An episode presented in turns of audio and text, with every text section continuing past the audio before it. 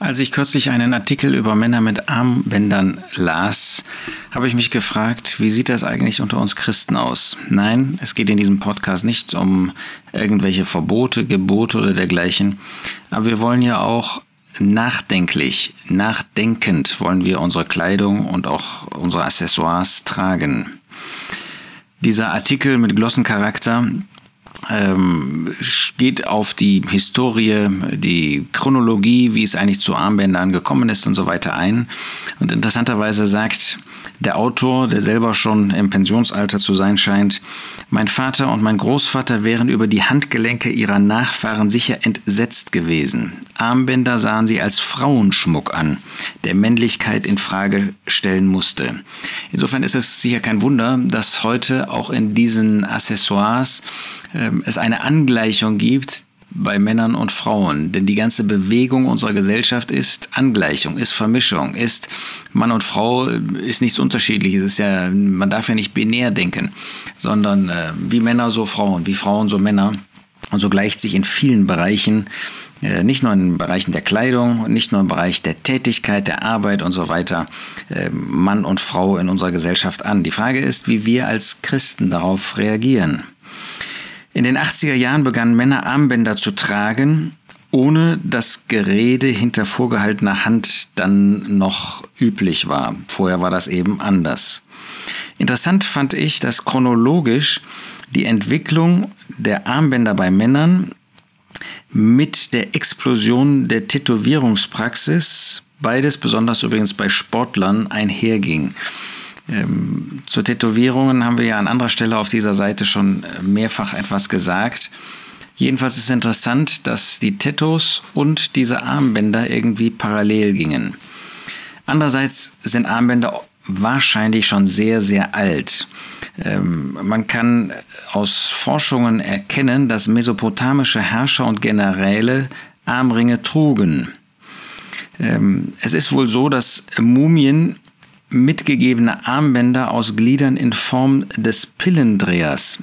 Das ist ein ähm, Käfer über Jahrtausende des ägyptischen Reiches stets als Garantie für die Wiedererweckung zu neuem Leben galten. Also das war so eine Art Götze, dass man wieder erstehen, wieder aufstehen, erweckt werden würde. Man sah das als diese, äh, diesen Käfer als ein Bild des Lebensgottes, der eben neues Leben, Auferstehungsleben, Wiederleben geben würde. Man würde eben wieder entstehen. Ja, wenn man über Schmuck nachdenkt, ist es ja interessant, dass Gottes Wort durchaus dazu etwas zu sagen hat. Wir denken an Stellen wie 1. Petrus 3. Da sagt der Apostel Petrus zu den Briefempfängern, im Blick auf Frauen, dass sie euren in Furcht reinen Wandel anschauen, deren Schmuck nicht der äußere sei durch Flechten der Haare und Umhängen von Goldschmuck oder Anziehen von Kleidern, sondern der verborgene Mensch des Herzens in dem unvergänglichen Schmuck des sanften und stillen Geistes. Also Gottes Wort zeigt damit, dass es damals anscheinend üblich war, dass Frauen sich geschmückt haben und dass die gläubigen Frauen dem äußeren Schmuck, den inneren Schmuck der Hingabe, der Gottesfurcht, des Gehorsams entgegensetzen sollten. Ähnlich auch in 1 Timotheus 2. Da lesen wir in Vers 9, dass der Apostel ebenso auch den Frauen geboten hat, dass die Frauen sich in bescheidenem Äußeren mit Schamhaftigkeit und Sittsamkeit schmücken, nicht mit Haarflechten und Gold oder Perlen oder kostbarer Kleidung, sondern was Frauen geziemt, die sich zur Gottesfurcht bekennen durch gute Werke. Auch da ist es die Frau, die sich schmückt und wo der Apostel dem entgegensetzt, eben nicht äußerer Schmuck, sondern Bescheidenheit im Äußeren und innerer Schmuck Gottesfurcht. Das ist interessant, ähm, dass, soweit ich das jetzt im Moment übersehen kann, in Gottes Wort so nicht von dem Schmuck und dem Schmücken des Mannes gesprochen wird, sondern dass wir das immer wieder finden im Blick auf die Frau. Und wie schon eingangs gesagt, in unserer Gesellschaft hat sich das total gewandelt. Dieser Schmuck ist auch auf den Mann übergegangen. Ähm, und ist der Mann jetzt weiblich, ist die Frau männlich, wahrscheinlich beides, ähm, führt zu einer solchen Angleichung. Dabei müssen wir natürlich immer aufpassen, immer aufpassen, ähm, dass wir Schmuck nicht reduzieren auf etwas, was keine andere Funktion hat als Schmuck. Ja, eine Kette hat keine andere Funktion als zu schmücken.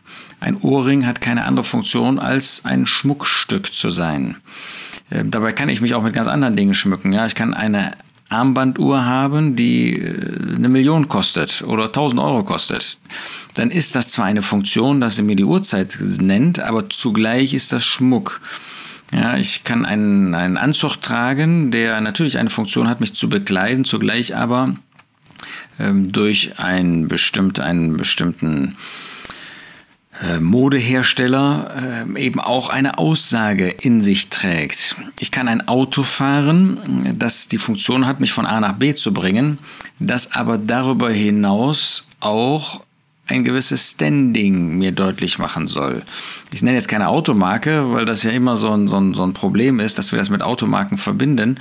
Ähm, aber das ist ja keine Frage, dass ein Auto auch Schmuck sein kann. Auch meine Tasche hat die Funktion, ähm, irgendwelche Dinge ähm, äh, zu beherbergen, aber kann natürlich genauso gut Schmuck sein, meine Brille und so weiter. Insofern müssen wir aufpassen, nur auf solche Dinge zu sehen, die keine andere Funktion haben und dann aber in Heuchelei uns andere Dinge zu erlauben, die eben zwar eine gewisse Funktion haben, aber mir dann doch auch als Schmuck dienen. Gottes Wort soweit ich das sehen kann, verbietet das ja nicht. Der Frau wird allerdings gesagt, sie soll sich nicht mit äußerem, sondern mit innerem schmücken. Das gilt in gleicher Weise, wollen wir uns als Männer das sagen, gerade in einer Zeit, wo das alles dann übergeht. Wenn es um Mode geht, wird ja das Wort, soweit ich das sehen kann, wird ja überhaupt nicht erwähnt, aber ist doch interessant, dass uns in Römer 12 gesagt wird, Seid nicht gleichförmig dieser Welt, Vers 2, sondern werdet verwandelt durch die Erneuerung eures Sinnes, dass ihr prüfen mögt, was der gute und wohlgefällige und vollkommene Wille Gottes ist.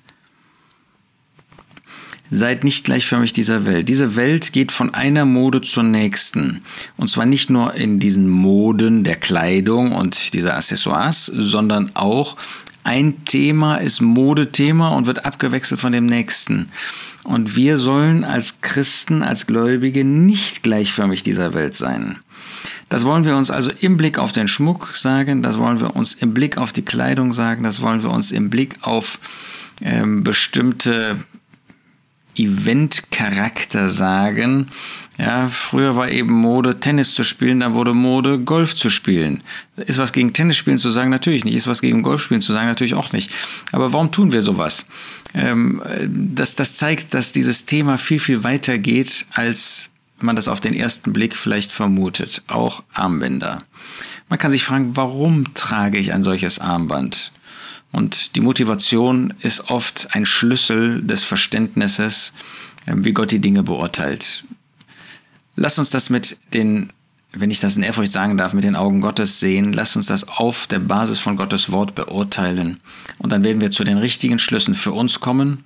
Und dann werden wir den anderen, solange Gottes Wort da nicht eine deutliche Sprache spricht, wo sie Dinge ausdrücklich untersagt, dann können wir den anderen, unseren Bruder, unsere Schwester auch dem Herrn überlassen und der Verantwortung, die er sie vor dem Herrn hat.